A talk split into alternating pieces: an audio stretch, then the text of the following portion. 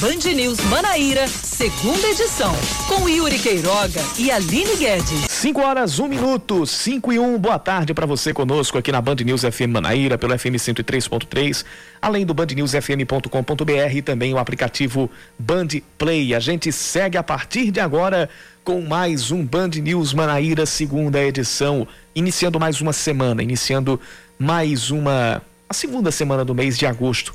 Eu, Yuri Queiroga, estou aqui nos estúdios principais na Avenida Dom Pedro II, no centro da cidade. Você, de qualquer canto da Paraíba, do Brasil e do mundo, está sintonizado conosco pelo dial, pelo aplicativo ou também pela internet e ouve a gente a partir de agora e participa conosco. E nos estúdios avançados da Band News FM Manaíra, Aline Guedes, direto de sua humilde residência. Boa tarde para você, Aline. Boa tarde, Yuri Queiroga. Boa tarde aos ouvintes da Band News. Vamos iniciando mais uma semana. Estou super feliz, porque nessa semana nós temos uma bancada vacinada, Opa. com a primeira dose, não é mesmo, Yuri? Exatamente. A, a, já, já estou na estatística daqueles que tomaram pelo menos a primeira dose da vacina contra o coronavírus. Tomei ontem. Tomei, tomei a vacina da Pfizer. Daqui a três meses a gente toma a segunda dose.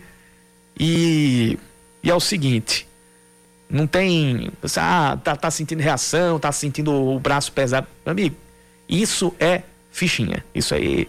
A gente já, já vai se preparando para essas, essas reações. É a certeza de que a gente tá, tá, tá vacinado, de que a imunização tá acontecendo. Muito bem, então inspirados pela segunda-feira e imunizados, a gente segue com as principais notícias dessa segunda-feira, dia 9 de agosto de 2021.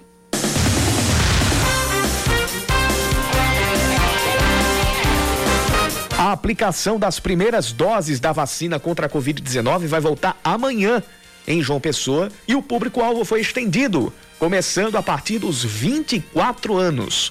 A prefeitura confirmou a informação há poucos instantes. A imunização estava em 25 anos ou mais, mas será reforçada com novas doses da Coronavac, que chegaram hoje, e com parte das 62 mil novas doses da Pfizer, que chegam ao estado amanhã. O agendamento para quem tem 24 anos ou mais começa um pouco antes das 7 da noite pelo site vacina.joaopessoa.pb.gov.br ou pelo aplicativo Vacina João Pessoa. As aulas presenciais na rede municipal de ensino começarão a ser retomadas a partir da próxima segunda-feira. As primeiras unidades a retomar as atividades em sala serão as creches, que atendem crianças de até 3 anos de idade. O cronograma vai respeitar um escalonamento e segue até o dia 29 de setembro, quando terão retornado todas as turmas de ensino fundamental e da educação de jovens e adultos. Metade das turmas vai assistir às aulas presencialmente numa semana e em casa na outra, respeitando um esquema de revezamento. Mais informações durante o jornal. O ministro da Saúde, Marcelo Queiroga, lança a possibilidade de haver festas de Réveillon, ainda que com público limitado. A declaração foi dada em entrevista a uma emissora de rádio hoje, no início da tarde. Queiroga atribui a chance ao contexto epidemiológico, que é de redução na média móvel de mortes e avanço na vacinação contra a Covid-19. Ainda de acordo com o ministro, para o governo Bolsonaro, aspas, a prioridade neste momento é o enfrentamento à pandemia e a abertura segura da economia, fecha aspas. Pode até ser uma, uma, uma prioridade do ministro, mas do presidente Jair Bolsonaro, tô achando que a prioridade mesmo é botar tanque de guerra ali no, na, no palácio, na frente do Palácio do Planalto. Concordo, Yuri, totalmente. Em entrevista à Band News FM Manaíra, o senador veneziano Vital do Rego não entrou em detalhes sobre dividir o palanque com o ex-governador Ricardo Coutinho na campanha de 2022. Assim como Ricardo, o veneziano teve um encontro com a presidente nacional do PT, Gleisi Hoffmann, e também com o ex-presidente Lula. Na semana passada, o governador João Azevedo comentou o encontro entre o MDBista e, e o ex-presidente da República e disse que não tinha ingerência sobre os diálogos que o MDB mantém. João já tinha dito que não quer alianças nem com Ricardo Coutinho, nem com aliados de Jair Bolsonaro, mas que pode coligar com Lula. Mas aí como é que fica, né? Se Lula está coligando com Ricardo Coutinho. Em é, exatamente. Cenas dos próximos capítulos. E Ricardo já anunciou a volta, a volta dele ao PT esse, esse, esse xadrez político pro ano que vem, ele vai estar tá começando a ganhar a contornos, não vou dizer de dramaticidade, mas contornos de imprevisibilidade. Verdade. Líder isolado do grupo A da Série C, o Botafogo ainda pode trazer mais reforços para o ataque. o setor mais criticado, o setor é o mais criticado dentro do elenco e o time fez apenas 12 gols em 11 jogos na competição, tendo como diferencial a defesa, que sofreu 6 gols e é a menos vazada de todo o campeonato. Ontem, o Botafogo venceu o Paysandu de virada por 2 a 1 no Almeidão e chegou aos 19 pontos, dois a mais que os quatro times que vêm logo atrás dele. O próximo jogo do Belo é neste sábado às 5 da tarde, fora de casa, contra o Botafogo, contra o Volta Redonda, perdão, lá no estádio Raulino de Oliveira, estádio da Cidadania no interior do Rio de Janeiro. A Band News FM Manaíra vai transmitir ao vivo a partir das 4h20 da tarde, comigo na narração, com Raíssa Guilherme nos comentários, com Caio Guilherme nas reportagens e com o plantão de Cacá Barbosa. E atenção, porque a TV Manaíra também transmite esse jogo. Band News FM Manaíra e TV Manaíra vão transmitir. A transmissão na TV Manaíra começa a partir das 15 para as 5 da tarde. São 5 e 7. 5 da tarde, 7 minutos. Hora de mais um Band News Manaíra, segunda edição. Nós vamos juntos até as 6 horas da noite e você participa com a gente, mandando a sua mensagem para o nosso WhatsApp: 991 11 9207. 991 11 9207.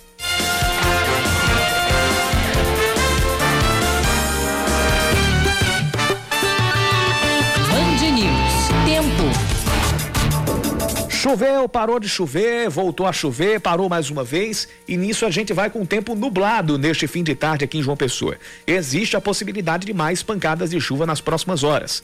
A temperatura hoje chegou até os 27 graus ali no início da tarde, mas agora tá, tá na casa dos 24 graus. À noite devemos ter 21 graus de temperatura mínima. Em Campina Grande também 24 graus, marcam os termômetros nesse momento, fim de tarde dublado desta segunda-feira na Rainha da Borborema, a máxima chegou aos 25, a mínima pode atingir os 19 graus nessa noite que pode ser de chuva em Campina Grande.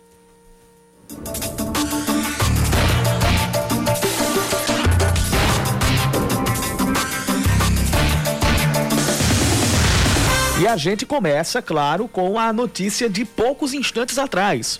A confirmação por parte da Prefeitura de João Pessoa de que a vacinação contra a Covid-19 vai ser ampliada a partir desta terça-feira. E atenção, você que tem 24 anos, amanhã é o dia, amanhã começa a sua vez de se vacinar contra o coronavírus. Você que não se vacinou até agora, é, ou então ah, já, no caso isso vale para quem não se vacinou, né? Quem tem 24 anos, exceção de quem ah, de quem tem comorbidades, por exemplo, e já se vacinou antes. Agora, quem tem 24 anos ou mais e não tem comorbidades, vai poder se vacinar em João Pessoa a partir desta terça-feira com doses da Coronavac e a partir da quarta-feira vai ser com doses da, da, da Pfizer além das doses já disponíveis, né? Coronavac, AstraZeneca, Pfizer, enfim. Mas amanhã chegam novas doses da Coronavac, quarta-feira chegam novas doses da Janssen à cidade de João Pessoa. Hoje já chegaram novas doses da Coronavac por volta de meio-dia e 15. E amanhã, três horas da tarde, está prevista a chegada de 62.010 novas doses da vacina da Pfizer. Então, atenção! Ligue seu rádio, aumente seu rádio, Anote aí os pontos de vacinação amanhã e o horário de, de imunização para quem tem 24 anos ou mais. Das 8 da manhã às 5 da tarde vão funcionar quatro pontos de drive-thru. A gente vai ter a vacinação acontecendo é, é, e aí vai ser somente a aplicação da, da primeira dose. É, é, bom, é bom a gente, a gente lembrar isso. As primeiras doses serão aplicadas das 8 da manhã às 5 da tarde nos pontos de drive-thru instalados no Unip, na UFPB, com acesso pelo Hospital Universitário, e no, no Santuário Mãe Rainha, lá no Aeroclube, além do Mangabeira Shopping, que atende drive-thru e também atende pedestres ali no subsolo do, do shopping. Fora esses, a gente vai ter também pontos instalados em ginásios aqui na, na, na, na, cidade de João Pessoa, funcionando das 8 da manhã até o meio-dia. Serão 15 ginásios distribuídos em cinco distritos sanitários. Vamos a eles. Todos funcionando das 8 da manhã ao meio-dia e não atendem drive-thru. Distrito Sanitário 1 vai ter pontos de vacinação na Escola Municipal Linaldo Cavalcante, no bairro das Indústrias, na Escola Papa Paulo VI, no, da, eh, no bairro de Cruz das Armas, e na Escola Duarte da Silveira, no Costa e Silva. Distrito Sanitário 2 vai ter ponto de vacinação no, na Escola Francisco da Nóbrega, no Cristo, na Escola Jornalista Raimundo Nonato Batista, no Gramame, e na Escola Darcy Ribeiro, no Funcionários 2. O Distrito Sanitário 3 vai ter vacinação na Escola Dom Helder, no Valentina, na Escola Radegundes Feitosa, no José Américo, e no Centro Cultural Tenente Lucena, lá em Mangabeira. Distrito Sanitário 4 vai ter vacinação no ginásio Ivan Cantizani, em Tambiá, na Escola Violeta Formiga, em Mandacaru, e no IFPB de Jaguaribe. E o Distrito Sanitário 5 vai ter vacinação no, na Escola Leonel Brizola, em Tambaúzinho, na Escola Seráfico da Nóbrega, em Tambaú, e no Centro da Pessoa Idosa, lá no bairro do Altiplano. Esses, esses 15 ginásios terão a vacinação das 8 da manhã ao meio-dia. Já os, já os pontos de drive-thru, Unip, UFPB, Santuário Mãe Rainha e Mangabeira Shopping vão funcionar das 8 da manhã até as 5 da tarde. É necessário agendamento, o agendamento vai ser aberto às 7 horas da noite. Abre às 7 horas, oficialmente aí de acordo com, com a prefeitura, mas por experiência própria, eu, eu já digo aqui pro ouvinte que é bom que você já esteja ali por volta de seis e meia, seis e trinta e cinco, já esteja com o site com o aplicativo aberto e vá dando F5, F5, F5, F5, F5, porque pode ser que abra um pouquinho antes. Eu mesmo, quando, quando, fui, quando fui fazer o agendamento da, da, da minha vacinação, sábado, ah, eu, eu fiz esse agendamento, tipo, faltando uns seis minutos para as sete horas da noite. Então é bom que você fique atento para não perder a hora, porque esgota rápido. Você te, a gente teve nessas últimas aberturas para aplicação da primeira dose a adesão em massa dos públicos-alvo e com isso a quantidade de doses, que é uma quantidade limitada, ela foi esgotada em minutos, em questão de, de, de minutos. Então fica esse bizu que a gente que a gente oferece aí para você ouvinte da Band News FM Manaíra. Mas até às 7 horas da noite a gente vai ter o agendamento sendo aberto pelo site vacina.joaopessoa.pb.gov.br. Vou repetir: vacina.joaopessoa.pb.gov.br ou pelo aplicativo Vacina João Pessoa. Com o agendamento feito, para você receber a primeira dose da vacina, se apresentando no local para onde você agendou, é necessário levar documento oficial com foto, cartão do SUS, CPF e um comprovante de residência aqui de João Pessoa. Vale também lembrar os vales que servem para transporte. Se você não tiver o seu carro, se você tiver sozinho, se você for para um drive-thru, por exemplo, é, isso aí a gente está colocando, por exemplo, não vale só para drive-thru. É, isso, isso você vai, quando você for chamar ali uma corrida do Uber ou então do aplicativo 99, você pode usar dois vales. Se você for acessar o serviço da 99, que tem uma parceria com a prefeitura de João Pessoa, você deve inserir o código Promo Codes, que é destinado exclusivamente ao transporte até os pontos de vacinação. No caso do Uber, que tem uma parceria com o governo do estado, o aplicativo é, pode, pode conceder um vale de até 25 reais em cada corrida para um usuário que só, só pode inserir esse código uma vez, que é o código Vacina PB. Garante a gratuidade para as duas viagens, a de ida e a de volta, caso elas cheguem até 25 reais. Passando de 25, o valor da corrida vai ser aquele valor menos 25 reais. Por exemplo, é 28 reais, 27, 28 reais. Vai ser do, vai ficar para dois ou três reais. Então tá certo? Tá, tá tudo anotadinho. Então, repetindo, só para a gente conferir. Amanhã começa a vacinação contra o coronavírus para quem tem de 24 anos para cima aqui em João Pessoa. Das 8 da manhã ao meio-dia, 15 ginásios localizados aqui em cinco distritos sanitários aqui de João Pessoa. E das 8 da manhã às 5 da tarde, a vacinação acontece por drive-thru no Unip, na UFPB, no Santuário Mãe Rainha e também no Mangabeira Shopping.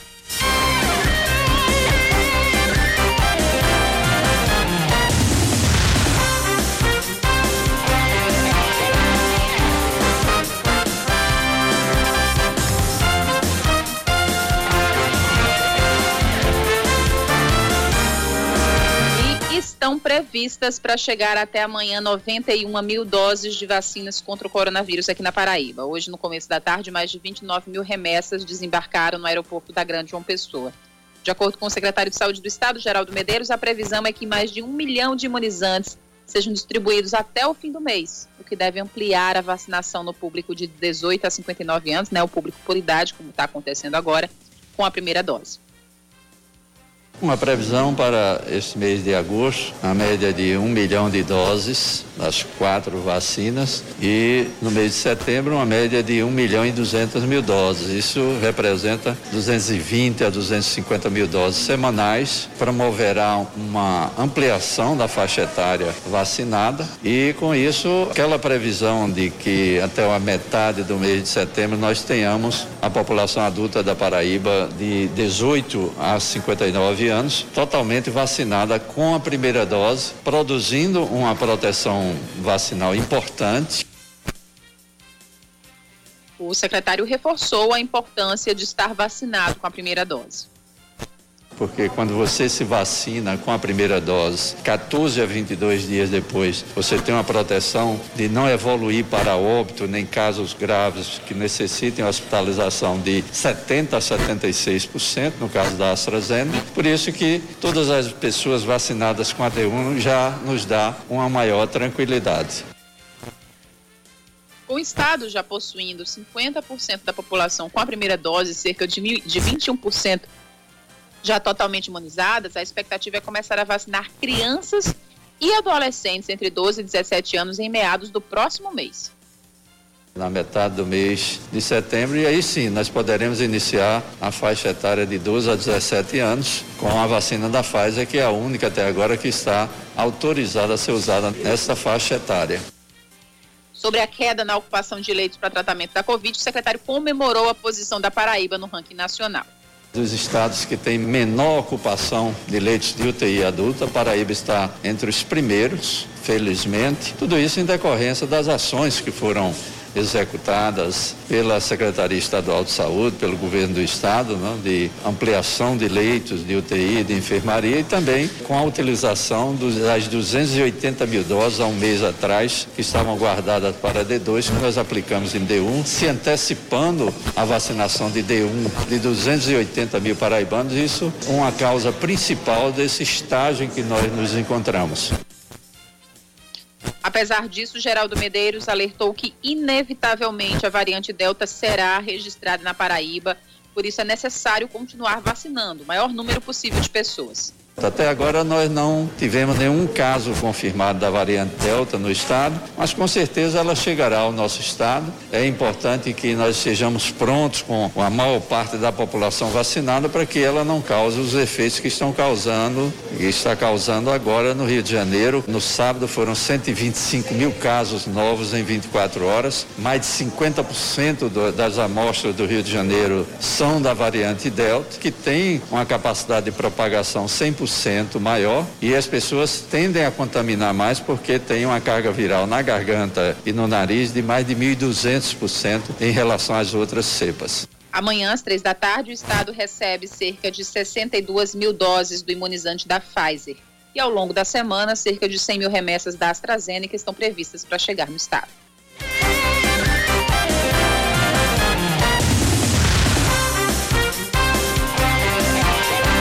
Agora a gente muda um pouquinho de assunto e vai até Brasília, porque o governo federal entrega uma medida provisória, ou a medida provisória do novo Bolsa Família, que agora vai passar, ou pode se, passar a se chamar Auxílio Brasil. Essa medida provisória vai ser analisada pelo Congresso. As informações chegam da capital federal com a nossa repórter do Sistema Opinião em Brasília, Fernanda Martinelli. Boa tarde, Fernanda. Boa tarde a você, boa tarde a todos. Alteração é de 192 reais para uma média de 300 ou 400 reais.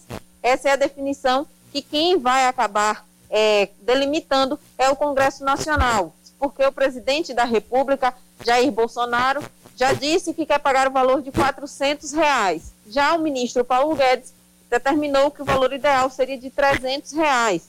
O que se sabe é que deve haver sim esse reajuste no Bolsa Família, que também vai deixar de ter esse nome e vai se chamar Auxílio Brasil. Quem falou sobre essa proposta foi o ministro da Cidadania, o Ministério da Cidadania, inclusive, é o responsável pelo pagamento desses benefícios, João Roma. São duas medidas muito importantes. A reestruturação dos programas sociais visa justamente ir além de uma proteção à população em situação de vulnerabilidade, poder apresentar através desses programas sociais várias ferramentas e trilhas para que o cidadão possa sim conquistar sua emancipação, para que ele possa galgar mais espaço, alcançar uma melhor qualidade de vida para a sua família. Essas duas medidas, portanto, foram entregues agora ao presidente Arthur Lira, aqui na Câmara dos Deputados, e o presidente Arthur Lira comunicou que irá dar toda a prioridade ao tema, uma vez que, sem dúvida nenhuma, é um assunto crucial, em especial nesse momento de enfrentamento à pandemia, é, que aflige milhões de brasileiros, mais ainda aqueles em situação de vulnerabilidade. Portanto, é, estamos trabalhando com muita ênfase nesse tema para que cada vez mais o Estado brasileiro possa dar uma resposta, que cada vez mais o Estado alcance eficácia em cuidar daqueles que mais precisam e, em especial, fazer com que essas pessoas alcancem né, o direito pleno à sua cidadania.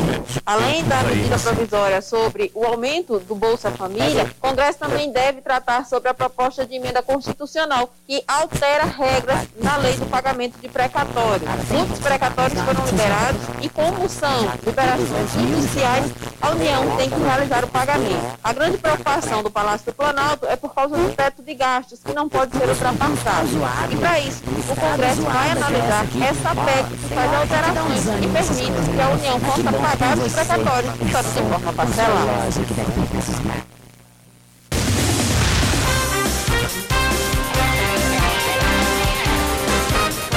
Cinco da tarde, 25 minutos. Estamos de volta. As sessões da Câmara Municipal de João Pessoa voltarão a ser híbridas já a partir de amanhã. A decisão já havia sido anunciada no mês passado pelo presidente da Casa, vereador Dinho do Avante, ainda durante o período de recesso parlamentar. Segundo ele, metade dos vereadores vai comparecer às sessões presencialmente e a outra metade vai continuar de forma remota. Essa é a segunda retomada para sessões presenciais na Câmara. A primeira foi em fevereiro, antes de uma nova suspensão por causa do aumento de casos e internações pela Covid-19. O ex-deputado federal e ex-candidato ao Senado Luiz Couto, do PT, tem alta hospitalar após passar 17 dias internado com complicações da Covid-19. Ele, que tem comorbidades como hipertensão e diabetes, tinha tomado as duas doses da vacina contra a doença. Durante o período de internação em um hospital particular aqui de João Pessoa, Luiz Couto chegou a passar por fisioterapia respiratória, porém já está bem e voltou para casa no bairro de Jaguaribe. O petista deve tentar o retorno ao Congresso Nacional em 2022. O Instituto Nacional de Meteorologia emite mais um alerta de chuvas intensas, dessa vez não só para Grande João Pessoa. De hoje até às 11 da manhã de amanhã, são esperadas chuvas de 20 a 30 milímetros por hora ou 50 milímetros no acumulado do dia, em ao todo 36 cidades. Isso é um número três vezes maior do que nos alertas emitidos na semana passada. Há um baixo risco de descargas elétricas, alagamentos e queda de galhos de árvores. Cidades como Mamanguape, Sapé e Itabaiana foram incluídas desta vez no alerta do IMED.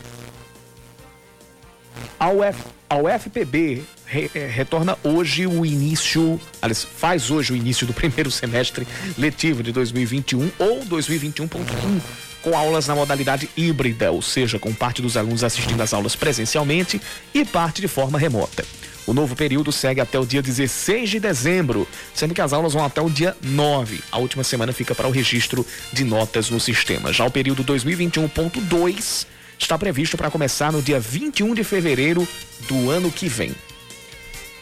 O Ministério Público vai investigar a presença de torcedores nas cadeiras do Estádio Amigão em Campina Grande para a realização de 13 Campinense ontem. No jogo válido pela Série D, um vídeo vazado nas redes sociais mostra uma suposta funcionária do 13 que estaria negociando a entrada de um torcedor. Mesmo pagando, ele teria acesso como um convidado. Segundo o MP, será investigada não só a venda de ingressos, mas uma possível conivência da Federação Paraibana de Futebol. Hein, rapaz, mas não aprende mesmo, né? Pelo protocolo da CBF, cada clube pode levar 80 pessoas no total da delegação, contando com profissionais que entram em campo, além de dirigentes e alguns convidados. Antes esse número era de no máximo 50 pessoas. Vamos ver no que é que vai dar essa investigação, porque é, infelizmente não, não, não, é, não é desse jogo, é bem de antes. E é uma prática generalizada de, de alguns times, de, de alguns times não, de times tentarem colocar pessoas que não fazem parte do, do, do, seu corpo de dirigentes ou estão além ali do número de convidados, é, no empurrão, usando bem o nosso termo aqui, no empurrão mesmo. E só agora que, que vai.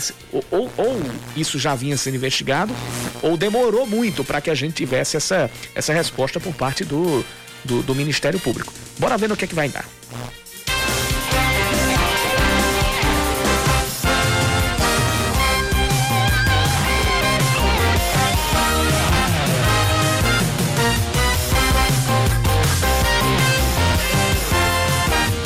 Participações no nosso WhatsApp 991 11 9207. A gente já tem o ouvinte Gabriel, tá falando aqui que tá a tarde já tá chuvosa lá na, na Epitácio Pessoa. Agora deve estar tá menos, mas mesmo assim a gente tá com o tempo nublado. Quando ele nos mandou o, a foto de como tava a Epitácio Pessoa, é, tava dizendo, tá chuvosa com trânsito lento no sentido praia a partir da Caixa Econômica Federal. Essa participação vai nos engatilhar o quê? Trânsito. Seu caminho. Porque agora a gente vai saber como é que tá a situação lá da Epitácio Pessoa neste finalzinho de tarde. Trânsito no momento tá com maior intensidade entre a Igreja Universal e o encontro com a Avenida, com a Avenida Rui Carneiro, também no sentido praia. A Avenida Rui Carneiro no sentido centro tem trânsito pesado a partir do encontro com a Avenida Maria Rosa até o, o, a confluência lá com a Epitácio Pessoa. E a gente permanece com trânsito complicado no sentido bairro centro, lá da Avenida Beira Rio, na altura do contorno para o bairro do Altiplano. Agora, no sentido oposto, o trânsito já deu uma melhorada, chegou a ficar mais intenso ali na altura do, da Granja Santana, mas agora já melhorou. Agora temos trânsito complicado na rua José Gonçalves Júnior, que nada mais é do que a rua que leva o Castelo Branco a Avenida Tito Silva, é a ladeira do Castelo Branco, que leva ali até a Praça das Muriçocas, no sentido Epitácio Pessoa, o trânsito está pesado. Também tem trânsito intenso no final da rua Nevinha Cavalcante, que é saindo da rua da, da, da Praça das Muriçocas e já chegando na Epitácio Pessoa. BR-230 tem pelo menos dois pontos de trânsito pesado. Um deles é a partir do viaduto do Cristo, no sentido Cabedelo, até a Pedro II, na verdade até o quilômetro 19 no Castelo Branco. E o outro é entre o Trauma e o Shopping Carro Legal, no sentido João Pessoa, no sentido Cabedelo João Pessoa, que é o oposto. A gente tem trânsito pesado aí entre, entre o Shopping Carro Legal e o Hospital de Trauma. Depois, no máximo, trânsito moderado, mas uh, o fluxo vai seguindo pela BR-230.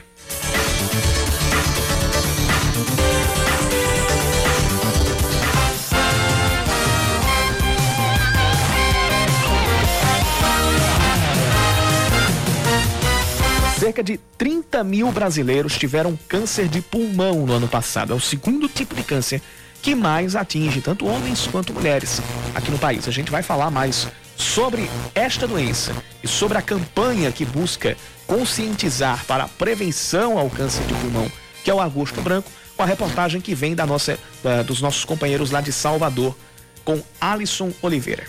O câncer de pulmão é o segundo que mais atinge homens e mulheres em todo o Brasil. De acordo com dados do Instituto Nacional de Câncer do Ministério da Saúde, cerca de 30 mil casos da doença foram diagnosticados no país em 2020. Segundo o médico especialista em cirurgia torácica, Pedro Leite, o principal fator de risco para a doença é o hábito de fumar, associado a 85% dos casos, mas não é o único. História familiar, principalmente de parentes de primeiro grau que têm uma história de câncer de pulmão, os pacientes mais mais idosos, com o passar da idade, aumenta esse risco. Exposição a, a poluentes, ou até mesmo algumas substâncias como o asbesto e o radônio. Para alertar a população sobre os riscos, o movimento Agosto Branco marca o mês de conscientização sobre este tipo de câncer. O médico explica que o índice de mortes é alto, já que pacientes costumam apresentar sintomas apenas no estágio mais avançado da doença. Em contrapartida, quando o diagnóstico acontece de forma precoce, as chances de cura chegam a 90% em estágios iniciais, né, essa chance de cura ela gira em torno de 80, às vezes até 90%, a depender do tipo de tumor, do grau de invasão. Então são resultados excelentes. Então daí a importância da prevenção também do diagnóstico mais precoce. A aposentada Enói Rego conta que tomou um susto quando soube que estava com a doença. Eu entrei há dois anos, eu perdi um irmão, câncer de pulmão, e oito anos, minha irmã com o mesmo câncer de pulmão. Então eu só sentia que também estava chegando minha vez. Eu fiz a cirurgia, eu passei bem e estou bem hoje. O médico Pedro Leite alerta que é essencial que as pessoas que fumam deixem o hábito. Também é importante manter uma alimentação saudável, a prática de atividades físicas e acompanhamento médico. Vamos, vamos fechar esse negócio.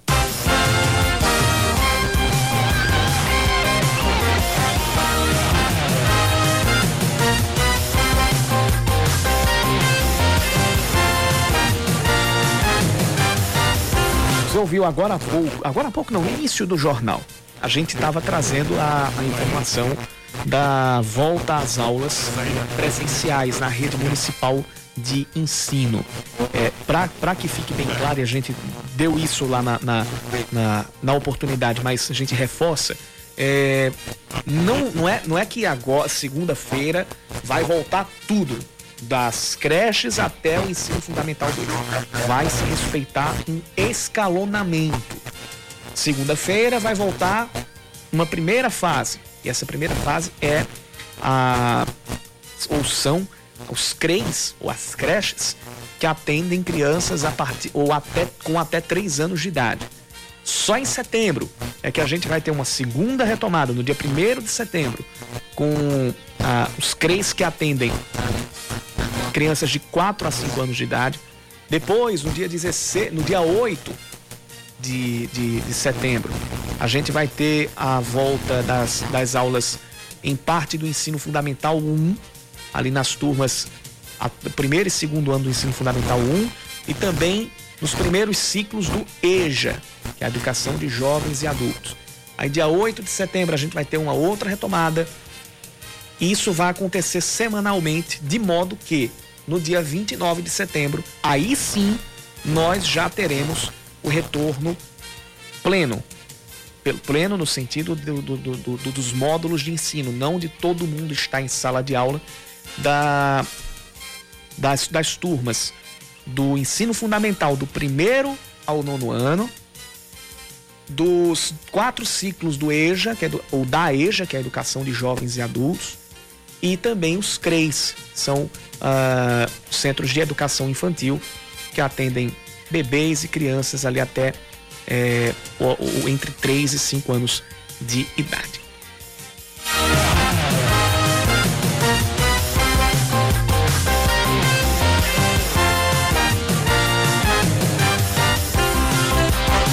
Daqui a pouquinho a gente vai ter a a gente vai ter mais um bloco aqui no, no, no Band News Manaíra segunda edição, mas daqui a pouquinho a gente vai falar a respeito do de política, a gente vai trazer detalhes sobre a entrevista hoje com, com o veneziano Vital do Rego, hoje pela manhã, ele inclusive confirmou que que teve um encontro com o ex-presidente Lula. É, aí ele fala sobre isso, fala sobre a possibilidade de subir ou não a, ao palanque com, com o ex-governador Ricardo Coutinho. A gente vai trazer isso daqui a pouquinho. Antes, e antes da gente inclusive fazer o nosso segundo intervalo, tem informação a respeito do Dia Mundial do Pedestre, já que está previsto para. Está tá previsto, não, foi feito hoje à tarde, hoje de manhã e também à tarde, um pit stop pela, pela, pela CEMOB para alertar motoristas, motociclistas e ciclistas sobre o cuidado que eles têm que ter com os pedestres e também com todo mundo que compõe a, a via pública. Esse pit stop foi feito lá na Avenida Hilton Souto Maior, em, em, em Mangabeira, para lembrar o Dia Mundial do Pedestre, que foi comemorado ontem, ontem, domingo. É, e aí, por isso, escolheu-se esse ponto que é já de, de grande circulação, em frente ao Mangabeira Shopping, Avenida Hilton Souto Maior, perto do trevo das Mangabeiras, para que houvesse a distribuição de adesivos e sacolinhas com a mensagem Eu cuido da paz do trânsito, além de serem prestadas orientações, maiores orientações para quem estava passando, inclusive para os pedestres, já que ninguém na via pública pode ser considerado é, intocável.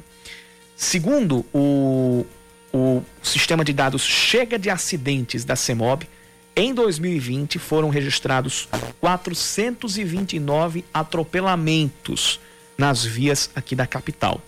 Isso junta ocorrências da própria CEMOB e ocorrências anotadas pela Polícia Civil, pelo Trauma, pelo Hospital de Trauma, pelo BPTran, pelo Corpo de Bombeiros e os atropelamentos que terminaram em óbito e que foram atendidos pelo Departamento de Medicina Legal. São 5h38, daqui a pouco nós voltamos.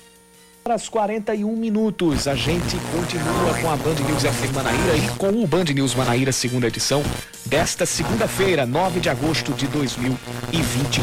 Passa de 2 milhões de paraibanos o número de vacinados contra a Covid-19, somando as pessoas que já tomaram a, a, a primeira dose e a segunda. E o número de pessoas que tomaram a primeira dose já está chegando perto de 2 milhões sozinho. O último boletim do governo do estado aponta que 1 milhão 943 mil 315 pessoas tomaram pelo menos a primeira dose. Mais de 788 mil já completaram o esquema vacinal. Segundo o boletim da Secretaria de Saúde do Estado, a ocupação de leitos de UTI está na casa dos 21%. Hoje, a região metropolitana de João Pessoa tem 19% dos leitos de UTI, ocupados, enquanto Campina Grande tem 22% de ocupação e o Sertão tem 26% de lotação no, nos hospitais de referência. Nas últimas 24 horas, 121 casos novos foram confirmados, além de três óbitos. Outras cinco mortes ocorridas de 21 de fevereiro para cá também foram computadas neste último balanço do governo do estado. Avalia que a proposta de Aline? emenda à Constituição sobre o voto impresso pode ser derrotada no plenário da Aline? Câmara dos Deputados caso não haja negociação e acordo. Hoje, numa entrevista à Rádio Prado, o Bolsonaro acusou o presidente do Tribunal Superior Eleitoral, Luiz Roberto Barroso, de apavorar os parlamentares contra a proposta. De acordo com o levantamento do jornal o Globo, 15 dos 24 partidos se declaram contrários à PEC, o que daria, em tese, 330 deputados, muito além dos 206 necessários para enterrar o projeto. O presidente da Câmara, Arthur Lira, discutiu hoje a proposta do voto impresso em um almoço com líderes da base governista. Lira definiu que o tema irá à votação amanhã à tarde. Aline, eu tinha, tinha chamado aqui porque, eu, porque eu tinha esquecido de ligar aqui o teu microfone, aí cortou um pouquinho ali do início da informação, mas é, é a informação de que uh, o presidente Jair Bolsonaro avalia que a proposta de emenda à Constituição sobre o voto impresso pode sim ser derrotada no plenário da Câmara. Então não há nenhuma coincidência, Aline, sobre esse tal treinamento da Operação Formosa acontecer no mesmo dia dessa, desse, desse debate lá no plenário, né? Justamente, justamente. Nenhuma, nenhuma coincidência. Aliás, nenhuma não, toda coincidência, quer dizer, para ser mais irônico. Os nascidos em maio podem sacar hoje a quarta parcela do auxílio emergencial. Pagamento varia de 150 a 375 reais, de acordo com a composição de cada família. A retirada do dinheiro pode ser feita por quem não utilizou o aplicativo Caixa Tem para pagar contas. O cronograma de saques vai até o dia 18 de agosto. Na última quinta, o Ministério da Cidadania incluiu mais 110 mil mulheres, chefes de família, no pagamento do auxílio emergencial após um reprocessamento de dados. Segundo a pasta, elas começaram a receber na sexta os pagamentos de forma retroativa ao período a partir do mês de abril, com parcelas de 375 reais. O auxílio emergencial tem previsão de pagamento até o mês de outubro. Uma operação da Polícia Civil termina com a recuperação de trilhos de linha férrea furtados que estavam sendo carregados em um caminhão perto da cidade de Patos. Segundo o delegado Renato Leite, o proprietário do veículo fugiu do local, mas a Polícia Civil conseguiu localizar a esposa dele. Ela não soube explicar onde conseguiram o material furtado e para onde os trilhos estavam sendo levados, estariam né, sendo levados. A polícia chegou ao local através de uma denúncia anônima pelo número 197.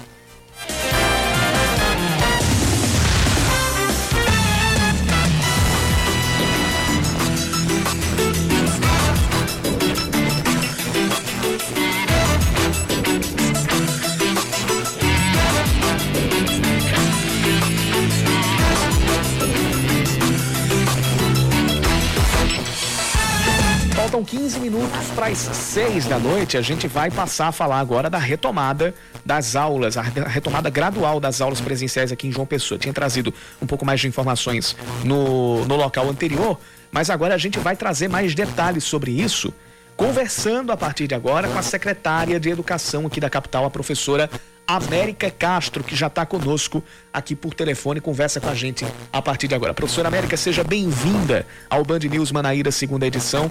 Boa tarde para você. Como é que vai funcionar essa? Eu já, eu já começo me perguntando qual foi o, o, o critério adotado para a retomada, para retom essa retomada gradual e ah, em quanto tempo se, se prevê que pode haver um, um retorno 100% dos alunos para a sala de aula. Já é possível trabalhar com essa, com essa estimativa?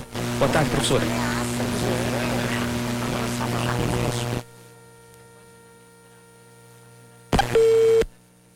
Não, a gente, a gente infelizmente não está conseguindo ter contato aqui com a, com a professora América. Agora sim, agora sim a gente está ouvindo. Professora América Castro, seja bem-vinda. Boa tarde. É, boa tarde, Uri. Boa tarde, Aline. Boa tarde a todos os ouvintes. A gente está começando a retomada com a visitação das famílias às escolas, para que os pais se sintam mais seguros e, e, e na retomada né, se aconteça gradativamente e também para que todos é, venham a visitar as unidades, as unidades passaram por planejamento, toda a secretaria foi às escolas fazer visitação, as unidades foram sanitizadas, higienizadas. O pessoal das unidades passaram por formação para poder fazer essa acolhida. No dia 11, 12 e 13, estarão abertas para os pais conhecerem todo o procedimento que foi implantado dentro das unidades para essa retomada. No dia 16, a gente vai começar com as crianças de 3 anos nas unidades de educação infantil e com os, os alunos especiais. Ah, o início da retomada com esse universo de alunos se deu pela dificuldade que a gente tem de chegar através de ensino remoto.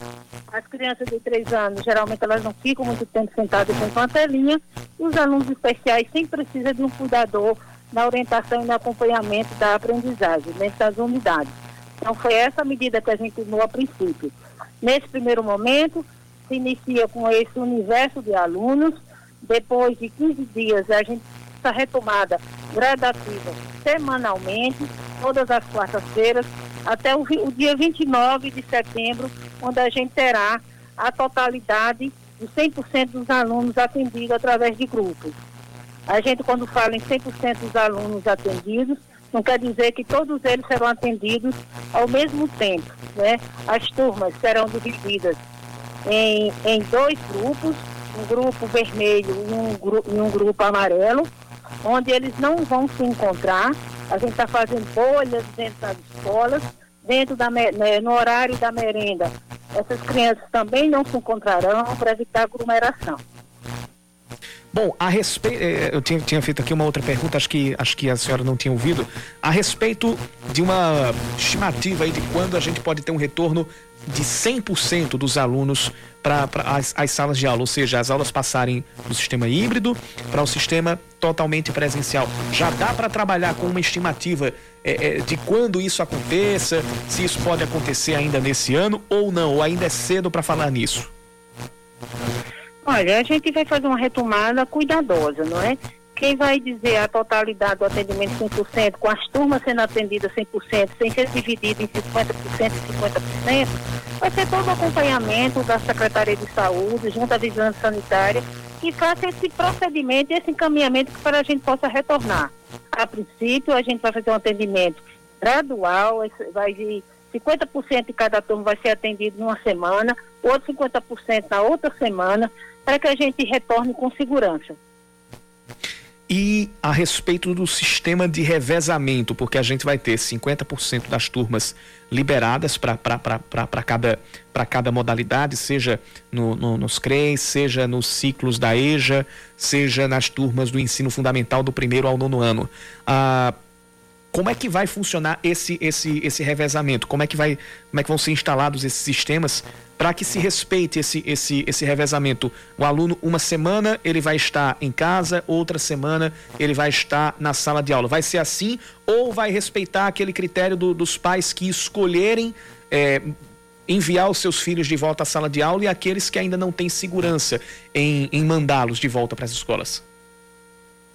Olha, o atendimento, o atendimento será feito de duas maneiras presencial e para aqueles pais que porventura não querem fazer a retomada, estão ainda inseguros nessa retomada, será ter, terá o atendimento remotamente. Para as crianças da educação infantil, ou seja, as crianças que são atendidas pelo CREI, pelos centros de referência, será atendida a semana toda, em tempo integral, no horário de 7 da manhã até às 16 horas. É, a saída começa às 16 horas, se prolongando até às 17 horas. Um grupo será atendido, a metade de uma turminha será atendida numa semana e a outra metade da turminha será atendida na outra semana. Para os meninos maiores, que esses não estão, sendo, não estão retornando agora, mas gradativamente será associado à retomada, será o atendimento dia sim, dia não. Ou então a corzinha vermelha, no caso da divisão das turmas, será atendido segunda, quarta e sexta, né? Por exemplo, a turminha que for dividida que for com a amarela, segunda, quarta e sexta, na outra semana, na segunda, quarta e sexta será atendida outra cor e às terças e quinta-feira será para o atendimento remoto. Para aquela criança que seria na totalidade ou adolescente que não estiveram é, aceitação da retomada nesse momento, será atendido remotamente como os demais nesses dias terças e quintas-feiras. Pois bem, a gente conversou aqui no Band News Manaíra, segunda edição, com a secretária de Educação aqui da Prefeitura de João Pessoa, a professora América Castro. Professora América, muito obrigado pela, pelas informações, obrigado pela conversa e, e que esse retorno seja realmente o mais seguro possível, que seja é, a abertura de um novo ciclo um de, de um ciclo mais esperançoso para os alunos, para os alunos inscritos na rede municipal de ensino. Bom, acho que a gente já perdeu o contato aqui com a professora América Castro, mas é isso mesmo. A gente vai ter o retorno a partir de segunda-feira. A partir desta segunda, a gente vai ter as aulas acontecendo no, nos CREs até 3 anos de idade e um cronograma foi montado até o dia 29 de setembro. A gente vai ter uh, o reinício das aulas presenciais para toda a rede municipal de ensino, incluindo a EJA, Educação de Jovens e Adultos, e também as turmas do primeiro ao nono ano do ensino fundamental.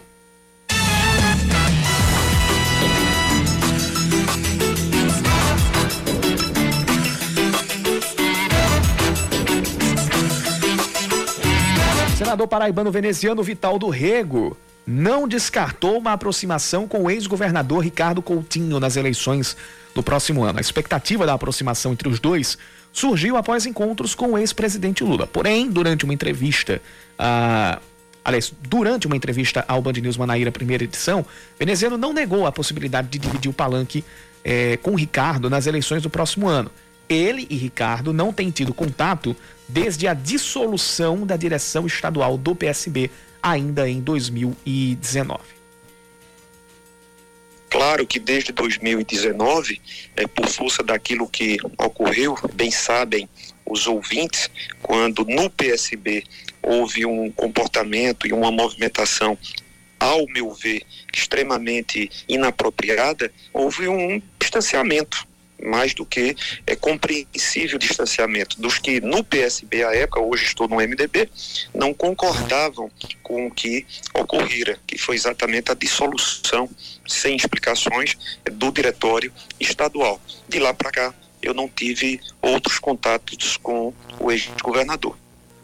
Veneziano ainda disse que os encontros de Ricardo com Lula são legítimos e foram fortalecidos principalmente quando o ex-presidente estava preso as relações que o ex-governador teve eh, nos momentos mais cáusticos do presidente Lula e do PT em nível nacional, ele assim se posicionou.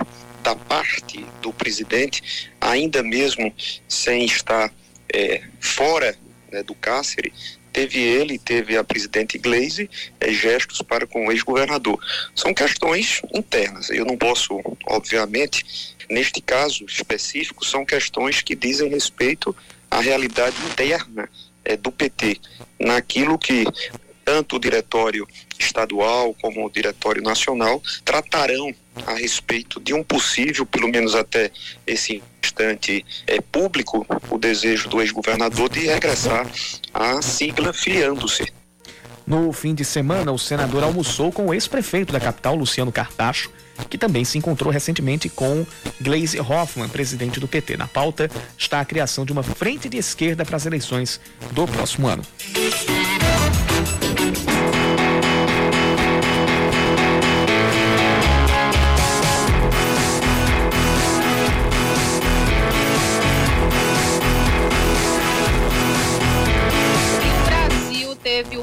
Melhor desempenho da história nas Olimpíadas. Foram 21 medalhas conquistadas em Tóquio. A gente vai acompanhar, lembrar um pouco desse período tão bom, tão gostoso, tão vitorioso na reportagem de Juliana Yamaoka. Essas foram as Olimpíadas da Saúde Mental por vários motivos. Pelo motivo da gente estar tá durante a pandemia realizando né, esses Jogos Olímpicos e porque aqui ah, foi um marco de atletas, principalmente representados pela Simone Biles, mostrando a importância da saúde mental em primeiro lugar e do resultado sem ser a qualquer custo. Na opinião da psicóloga do Comitê Olímpico do Brasil, Carla de Pierre, os atletas vão priorizar cada vez mais a saúde mental. Um desafio até mesmo para quem já está acostumado a subir no lugar mais alto do pódio. A ginasta americana de 24 anos, Simone Biles, abriu mão de disputar quatro finais para se preservar. Afirmou que a cabeça não estava em sintonia com o corpo. Biles deixou Tóquio com duas medalhas uma de prata e outra de bronze, e agora tem sete na carreira. Os Estados Unidos ficaram a um ouro da China na liderança do quadro geral e com 113 medalhas no total.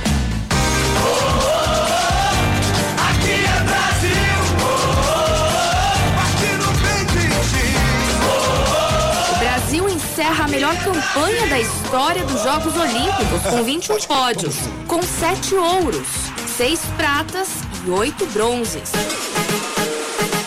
Primeiros Jogos Olímpicos adiados da história, a rede social também foi protagonista. Alguns atletas viralizaram, como Douglas, ponteiro da seleção brasileira masculina de vôlei, que ganhou mais de 2 milhões de seguidores. Tom Delay, atleta dos saltos ornamentais da Grã-Bretanha, também ficou marcado por tricotar durante os jogos. Fez até um porta-medalhas de tricô. Mas a internet também foi utilizada para amenizar as saudades dos familiares que não puderam acompanhar os atletas de perto por causa da pandemia do coronavírus tinha uma chamada de vida, aí era eles, eu fui atendi. Aí eu disse, a gente contente, eu chorando, ele chorando, aquela alegria só. É, eu preciso voltar para aí, eu preciso mostrar a medalha, inclusive ele até mostrou pela chamada de vídeo. Aí eu disse, mas o bom é a gente ver pessoalmente, pegar, sentir, né? Indescritível, não tem como explicar essa sensação maravilhosa de ver minha filha conquistar uma medalha nas Olimpíadas. Ai, campeã olímpica! Os atletas agora têm pela frente um ciclo olímpico mais curto, com apenas três anos. Apesar de uma preparação atípica por causa da pandemia, que exigiu improvisos durante os treinos, muitos recordes foram batidos nos Jogos de Tóquio. A jamaicana Elaine Thompson completou a prova dos 200 metros rasos com a segunda melhor marca da história. O homem mais rápido do mundo é um italiano. Lamont Marcel Jacobs herdou o reinado de Bolt nos 100 metros rasos. E se você já ficou com saudades do espírito olímpico, não se preocupe. Vem aí a Paralimpíada no dia 24 de agosto. E daqui a 1079 dias, a França vai receber a Olimpíada pela terceira vez na história. Paris 2024 terá o ciclo olímpico mais curto da história. E no meio do caminho, tem os Jogos Pan-Americanos de Santiago em 2023.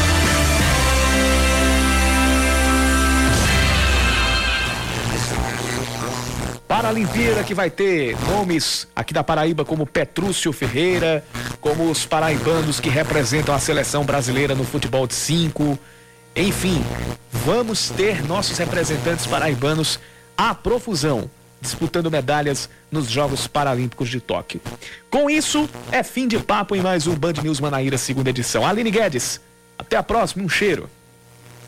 Um cheiro, Yuri. Até amanhã. A gente está de volta amanhã às 5 da tarde. Valeu. Vem aí o É da Coisa com o Rinaldo Azevedo. E eu digo até amanhã.